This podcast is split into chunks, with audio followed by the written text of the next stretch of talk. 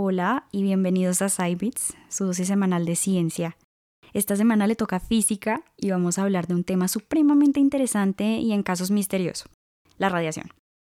Con frecuencia escuchamos este término y nos parece que es algo peligroso, es algo que no vemos pero que puede hacernos mucho daño. Y las personas más curiosas quizás sabrán que la radioactividad fue la que mató a Marie Curie. Pero desde su descubrimiento en 1896 por Henry Becquerel, se han encontrado muchísimos usos que de hecho nos han ayudado bastante, como por ejemplo en radioterapia, en imágenes de rayos X tanto en medicina como en la seguridad de los aeropuertos, en reactores nucleares para producir energía y hasta para saber la edad de los fósiles. Pero así como la radiación es muy bonita y muy perfecta para estas aplicaciones, también hay que tenerle bastante respeto y este va a ser mi gran mensaje en el episodio de hoy. Gente como yo que se especializa en física de radiación se encarga de encontrar un equilibrio entre los beneficios y los peligros de implementar la radioactividad. Entonces estos peligros se dan porque la radioactividad puede llegar a tener efectos sumamente dañinos en el cuerpo y la magnitud de ese daño va a depender del tipo de radiación al que nos expongamos y el tiempo al que estemos expuestos encontrándonos ya limitados por no poderla ver con nuestros propios ojos, es muy importante saber estudiarla, saber detectarla, saber de dónde viene. Pero, ¿qué es esta cosa? ¿Y es que acaso hay más de un tipo de radiación? ¿O cómo puede llegar a hacernos tanto daño? ¿Toda la radiación es mala? ¿Me voy a morir de cáncer si me toman una radiografía? ¿Mi comida se vuelve radioactiva si la meto al microondas?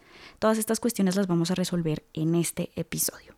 Pero primero lo primero, vamos a hablar de qué es la radiación. Hay una definición que me parece muy hermosa y suena un poco hippie, pero la radiación es energía.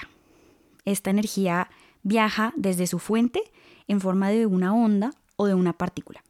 En el anterior capítulo de física, que se llama Del átomo al bosón de Higgs, hablábamos de partículas fundamentales y decíamos que las partículas siempre tienen cierta energía. Esta energía puede ser cinética, que es esa que les permite moverse a cierta velocidad, o puede ser potencial, que es la que resulta de una interacción entre una partícula y otra. Un electrón dentro de un átomo, por ejemplo, posee energía potencial porque se siente atraído a los protones que están en el núcleo atómico, y un fotón que sale desde un bombillo hasta sus bellos ojos tiene energía cinética porque se desplaza de un lado a otro. Pero en todo caso, las partículas poseen energía. Pero volvamos a nuestra definición. La radiación es energía y viaja en forma de onda o partícula. De hecho, hay dos tipos grandes de radiación. Una es más energética que la otra. Aquí es donde comenzamos a desmantelar el mito de que toda la radiación es dañina. Un tipo de radiación es el que es tan energético que literalmente coge los electrones del núcleo atómico y los despega del átomo y salen volando. Esta es la tal radiación ionizante que por ahí alguna vez han escuchado y es la que puede afectar nuestro cuerpo alterando los tejidos y el ADN en los genes. Un ejemplo son los rayos X. El otro tipo de radiación se llama, adivinen, radiación no ionizante. Y esta es menos energética, por lo tanto no ioniza los átomos. Cuando digo ionizar, me refiero a literalmente echar a los electrones del átomo. Unos ejemplos de radiación no ionizante pueden ser las ondas de radio, las microondas o incluso la luz visible. ¿Cómo hacemos para saber cuál radiación es ionizante y cuál no? Bueno, como ya lo dije, va a depender de su energía. Algunos sabrán que la luz visible tiene una longitud de onda y una frecuencia. Y estas dos cantidades son inversamente proporcionales. Entonces, por ejemplo, la longitud de onda es esa distancia que hay entre pico y pico o valle y valle de una onda. Y la frecuencia es qué tanto tiempo se demora la onda en dar toda una oscilación. Estas propiedades no son solo para la luz visible, sino para todo el llamado espectro electromagnético. Este es todo el rango posible de frecuencias que puede tener una onda electromagnética. Entonces, las ondas de radio son como las ondas de luz visible, pero la diferencia es que su frecuencia es mucho más baja o, lo que es equivalente, su longitud de onda es muy alta. Asimismo, las ondas de rayos X tienen una frecuencia altísima, es decir, una longitud de onda muy pequeña. ¿Se acuerdan que les dije que las ondas de radio no son ionizantes, pero las de los rayos X sí? Bueno, con esta información comenzamos a armar el rompecabezas. Resulta que la radiación ionizante es más energética y tiene una frecuencia más alta. La radiación no ionizante es menos energética y tiene una frecuencia más baja. Ah, hay una relación directa entre la frecuencia de las ondas y su energía. De hecho, esta relación se llama la relación de Planck-Einstein y esta dice que la energía es igual a la frecuencia multiplicada por una constante física que se llama constante de Planck, denotada por la letra H, y recibe el nombre del físico Max Planck, también conocido como el padre de la mecánica cuántica. Estamos entrando aquí en un terreno desconocido, en un terreno complejo, y así nos sentimos cuando escuchamos la palabra cuántico. Pero a pesar de que esta palabra se utiliza ahora para describir cosas que son supremamente científicas y complicadas y entonces la medicina cuántica y todo es cuántico y eh, le quieren poner cuántico a todo lo que no entienden. Pero ¿saben en qué se fundamenta realmente la mecánica cuántica? Precisamente en la relación de Planck-Einstein. Lo que dice esta relación es que la energía se libera en unidades discretas o en paquetes que se llaman cuantos. Es decir, los valores de energía que una partícula puede tomar deben ser múltiplos de esta constante de Planck. Al estar esta energía dividida en cuantos, podemos llamar a estos cuantos de radiación electromagnética fotones. ¡Oh, sorpresa! Esa es la definición formal de un fotón. Es un cuanto de luz y su energía está determinada por su frecuencia asociada. De aquí podemos entender más o menos por qué la luz es onda y partícula a la vez. Es onda porque posee una frecuencia asociada y es partícula porque su energía viene en paqueticos discretos. Experimentalmente también podemos probar que la radiación electromagnética se comporta a veces como onda y a veces como partícula. La mecánica cuántica es un tema muy extenso, es complicado y es muy interesante. Entonces en un próximo episodio les voy a hablar mucho más sobre este tema, pero para este episodio nos vamos a concentrar en que la radiación que tiene que ver con las ondas electromagnéticas sean ondas de radio, microondas, luz visible, luz infrarroja, luz ultravioleta, rayos X, rayos gamma, todas esas son ondas electromagnéticas y se diferencian por su energía, y tal energía está relacionada con la frecuencia por medio de la constante de Planck. A las ondas electromagnéticas también se les puede llamar fotones, dado que son cuantos o paquetes discretos de energía. Ese es nuestro resumen hasta acá.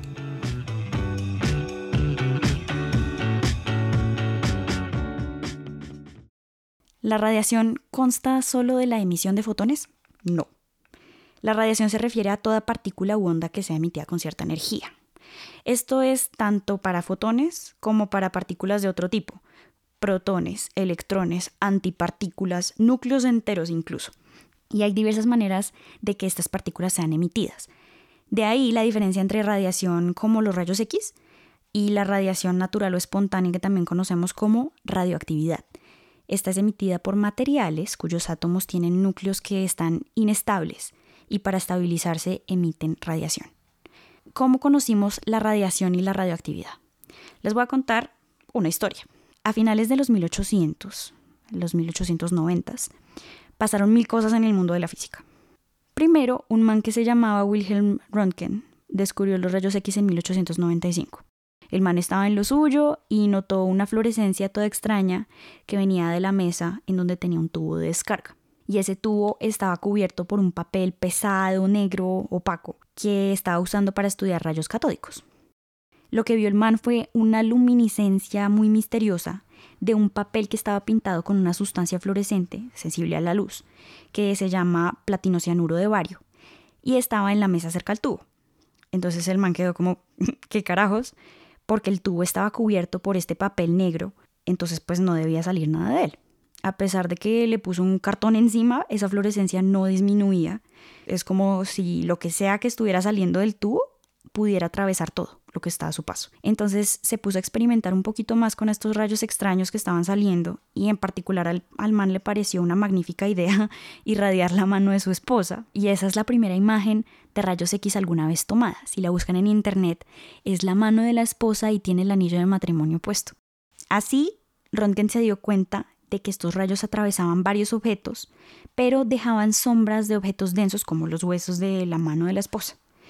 Pero como no sabía qué carajos estaba viendo, los llamó X, o sea, desconocidos. Y a pesar de que los rayos X no son lo mismo que la radioactividad, este fue el comienzo de todo, de la radiación y la radioactividad. Y bueno, por estos mismos años está otro man que se llamaba Henry Becquerel, que ya lo había mencionado al inicio, y él supo del descubrimiento de Röntgen y se motivó a estudiar un poco más la fluorescencia, poniendo sales de uranio sobre una placa fotográfica en una zona oscura, y se dio cuenta que la placa estaba oscureciendo más con el tiempo. Y esto era porque las sales de uranio estaban emitiendo una radiación penetrante en la placa y la estaban oscureciendo. Con más investigaciones se volvió claro que esta radiación era nueva y no eran rayos X. Y lo que Becquerel descubrió fue un nuevo fenómeno, que es la radioactividad o la radiación espontánea que sale de diferentes materiales. También aparecieron en esta época Marie Curie y su esposo Pierre, que tras el descubrimiento de Becquerel comenzaron a estudiar estos elementos que emitían radiación espontánea. Y fue Madame Curie la que empezó a llamar a estos elementos radioactivos. Entre más iban investigando, más se daban cuenta de que los átomos radioactivos son naturalmente inestables y para estabilizarse necesitan emitir partículas y o ondas energéticas. El proceso más tarde fue conocido como decaimiento radioactivo.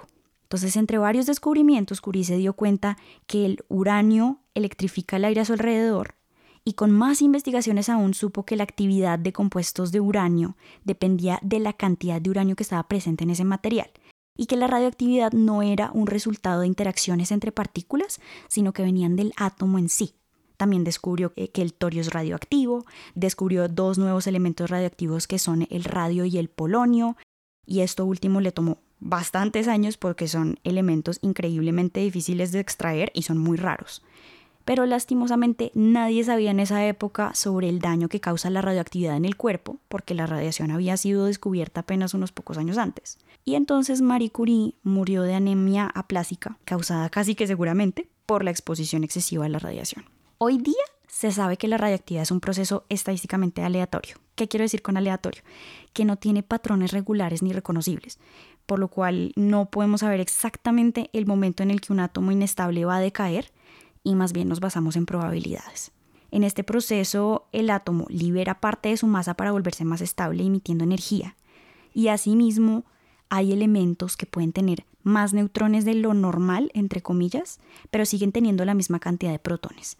A veces necesitan tener más o menos neutrones para poder llegar a ser estables y a estos se les llaman isótopos. Son átomos de un mismo elemento que tienen la misma cantidad de protones y por eso son el mismo elemento, pero difieren en la cantidad de neutrones.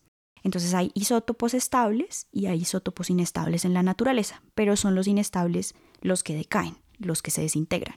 Hoy sabemos que las fuentes de radiación están naturalmente a nuestro alrededor y saben que pueden venir tan lejos como del espacio exterior o tan cerca como del banano que está en su cocina.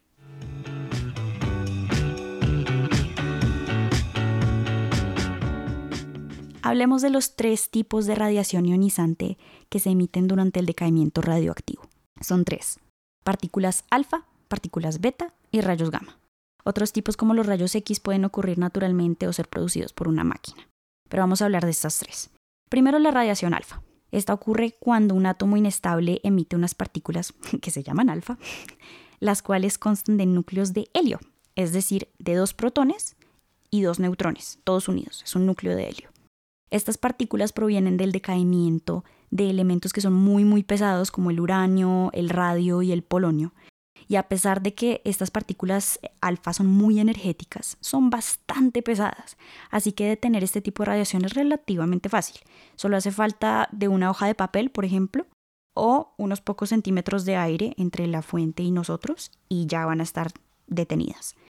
Por eso mismo la radiación alfa no es preocupante para nosotros cuando está por fuera de nosotros, porque no alcanzan a penetrar ni siquiera la capa más externa de nuestra piel. Pero, ojo, si tuviéramos radiación alfa dentro de nuestro cuerpo, puede ser extremadamente peligroso. Si, por ejemplo, inhalamos o ingerimos un emisor de rayos alfa, la radiación puede dañar nuestros tejidos de una forma muchísimo más dañina que los otros tipos de radiación. Los átomos que afectan están muy cerca los unos de los otros, entonces las ionizaciones ocurren muy cerca y pueden depositar toda su energía en muy pocas células. Pero ya más adelante les voy a explicar un poco más de cómo es que la radiación nos daña los tejidos y el ADN. Ahora hablemos del segundo tipo de radiación, que son las partículas beta. Así se le llama la emisión de electrones o positrones. Acordémonos que el positrón es la antipartícula del electrón. Estas son emitidas del núcleo atómico durante el decaimiento radioactivo. Estas partículas se emiten de algunos átomos inestables como el hidrógeno 3, que es un isótopo del hidrógeno es un átomo de hidrógeno, tiene un protón, pero tiene dos neutrones en el núcleo. Otro átomo inestable que produce radiación beta es el carbono 14 o el estroncio 90. Las partículas beta penetran más que las alfa porque son más livianas, pero son menos dañinas, por lo que las ionizaciones que producen están un poco más espaciadas la una de la otra. Pero también tenemos que tener en cuenta que detenerlas es un poco más complejo que las alfa. Podemos detenerlas con una capa delgada de aluminio, por ejemplo. Pero entonces, digamos, en nuestra piel pueden penetrar más y causar daños como quemaduras. Y finalmente tenemos a los famosos rayos gamma, que son básicamente fotones de alta energía. A diferencia de las alfa y las beta, que son partículas masivas, los rayos gamma, como son solo fotones, son pura energía y viene dada por la frecuencia, así como dijimos antes. Los rayos gamma vienen emitidos usualmente acompañados de partículas alfa y partículas beta durante el proceso de decaimiento radioactivo de los, de los isótopos. Y las partículas gamma son un peligro para el cuerpo entero, porque como no son masivas, penetran las barreras muy fácilmente, como la ropa, la piel, por lo cual para detenerlas necesitamos varios centímetros de un material que sea muy denso, como plomo o concreto. Por eso nos ponen estos chalecos ultra pesados o esos protectores en el cuello cuando nos van a tomar una radiografía son hechos de plomo y lo que hacen son detener los rayos X para que no nos vayan a hacer daño. La protección es supremamente necesaria porque los rayos gamma atraviesan el cuerpo humano fácilmente y pueden ionizar los átomos de los tejidos en su camino. Seguro se estarán preguntando, ¿dónde encuentro radiación en mi vida real? ¿Y qué tanta radiación es? ¿Cuánta radiación me va a matar o qué?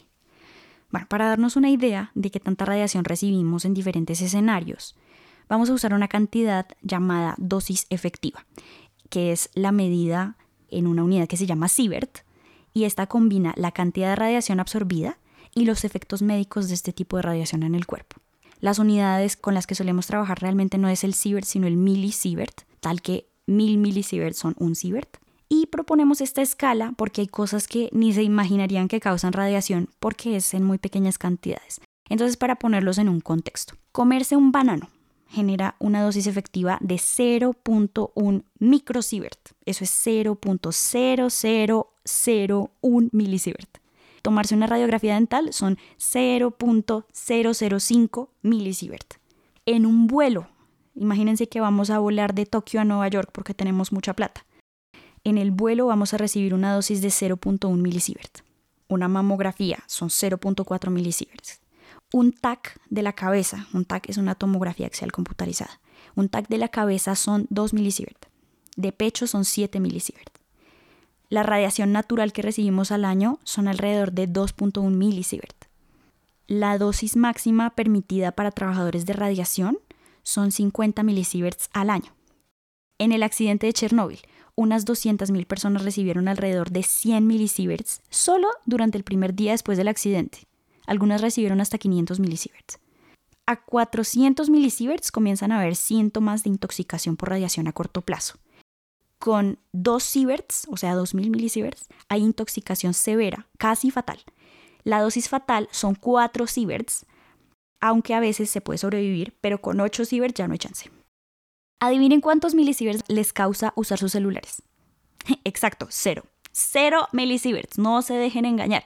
A menos que su teléfono esté hecho de bananos, la radiación que produce es no ionizante. Entonces usarlo no le va a dar cáncer. Lo mismo con los microondas, calientan la comida con radiación no ionizante. Entonces no, su comida no recibe ningún milisievert de dosis efectiva, no le va a salir toda radioactiva. Con todos estos números, espero que tengan una mejor idea de lo que es una dosis efectiva que realmente hace daño y otra que es posible recibir sin morir y que puede ayudarnos médicamente, por ejemplo.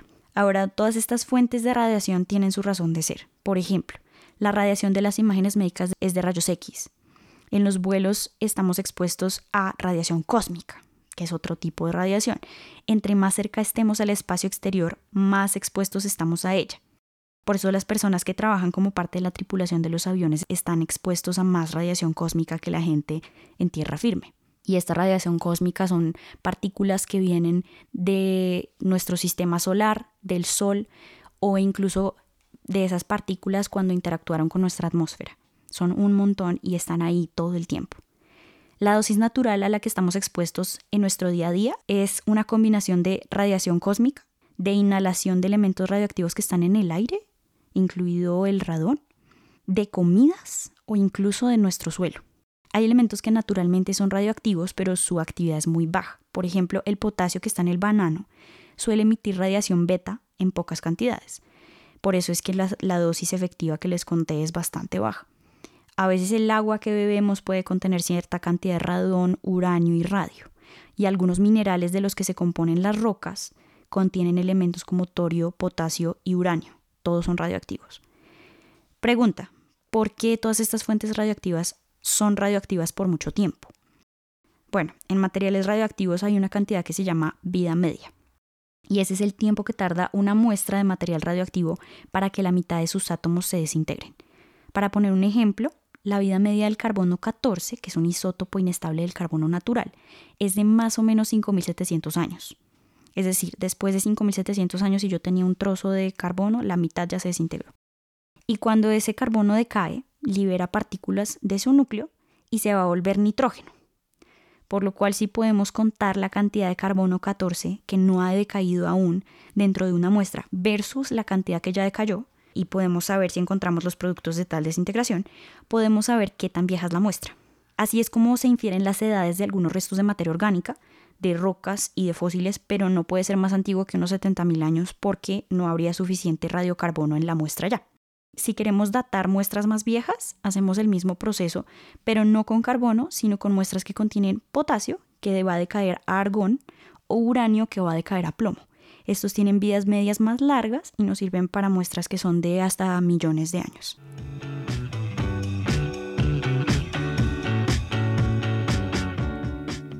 Para terminar, vamos a resolver la pregunta de por qué la radiación nos hace tanto daño en el cuerpo. La ciencia que estudia los efectos de la radiación en los seres vivos se llama radiobiología y es fundamental en áreas como la física médica, que es en la que yo trabajo. la física médica se encarga de unir la física con la medicina desentrañando la física que hay detrás de cosas como la radioterapia, de la resonancia magnética, de las radiografías, tomografías computarizadas o del ultrasonido, y busca maneras de proteger al personal expuesto a radiación y a los pacientes. Entonces, a lo largo de los últimos 200 años, que es desde que descubrimos la radiación y la radioactividad, hemos avanzado al entender los efectos de la radiación en el cuerpo. La gravedad del daño va a depender del tipo de la radiación, de su energía y la cantidad de radiación absorbida. Algunas células son más sensibles a la radiación y como el daño es a nivel celular, sus efectos a pequeña y moderada exposición pueden no ser notorias. Básicamente lo que ocurre es que la radiación llega a la célula, va a interactuar con los electrones que están en los átomos de esa célula y cuando esto pasa el electrón sale volando del átomo, se ioniza. Los iones que quedan, que son los átomos que quedaron sin electrón, también son llamados radicales y son sumamente inestables químicamente, por lo cual tienden a generar reacciones químicas indiscriminadamente.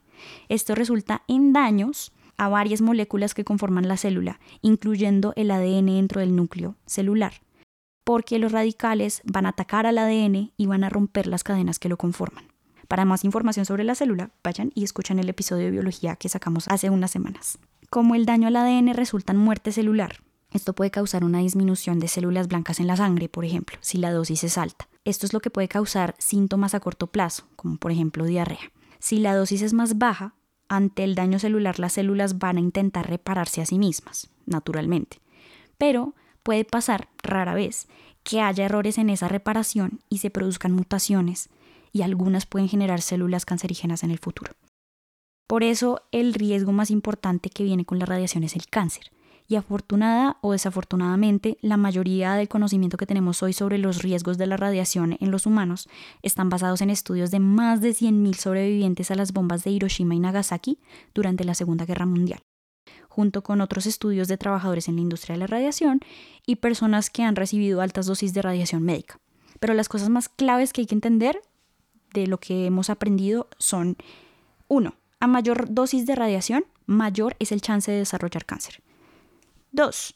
Los cánceres causados por radiación van a aparecer años después de la exposición a la radiación. 3. Algunas personas son más propensas a desarrollar cáncer por radiación que otras.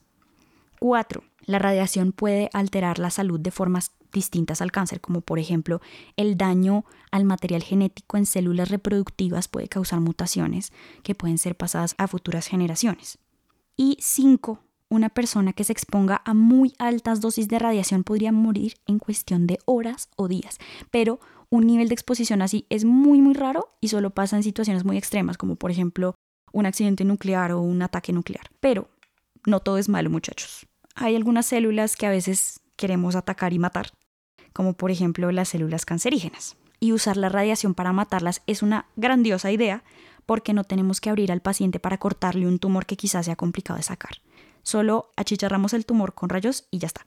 Esto es básicamente lo que trata la radioterapia. En la radioterapia se usan rayos que pueden ser de electrones, de fotones de alta energía y más recientemente de protones o incluso iones pesados para destruir esos tumores.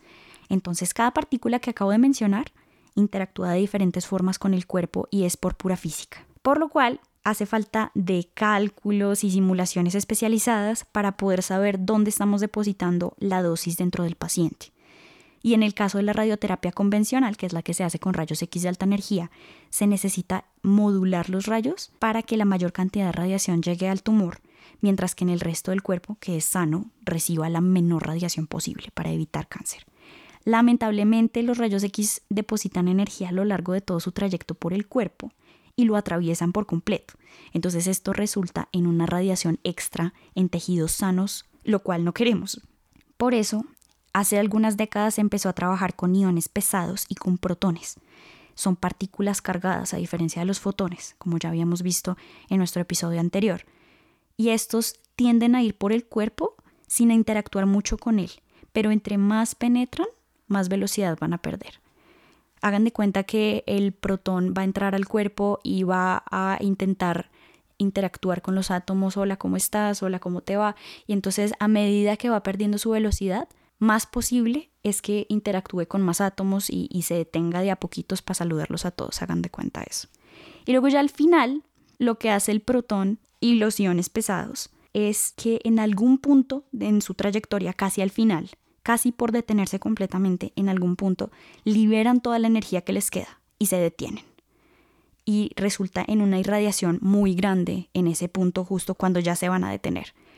Después de eso se detienen y no hay más radiación después de ese punto. Ese fenómeno se le llama pico de Bragg. Es un pico cuando ya los protones se van a detener, es un pico de deposición de dosis y es en donde la mayoría de la dosis se va a depositar. Y es fantástico porque implica que si hacemos bien nuestros cálculos podemos ajustar este rayo para que toda la dosis sea depositada justo en el tumor, en la ubicación del tumor, sin dañar los tejidos sanos que están a su alrededor. Entonces a la física de partículas le gusta ayudarnos a veces. Esto fue todo por hoy. Espero que hayan aprendido mucho, que se hayan quitado algunos mitos de radioactividad encima, que hayan comprendido que no toda la radiación es mala, pero que hay que tenerle mucho respeto a pesar de que no podemos verla, olerla ni sentirla. Espero que calienten sus cosas tranquilos en el microondas, que se coman un bananito en la mañana, que me hagan preguntas por Twitter o por Instagram si es que las tienen y que no vuelvan a decirle cuántico a todo lo que no entienden porque ya saben más o menos de dónde salió. Nos vemos en una próxima ocasión y chao, chao.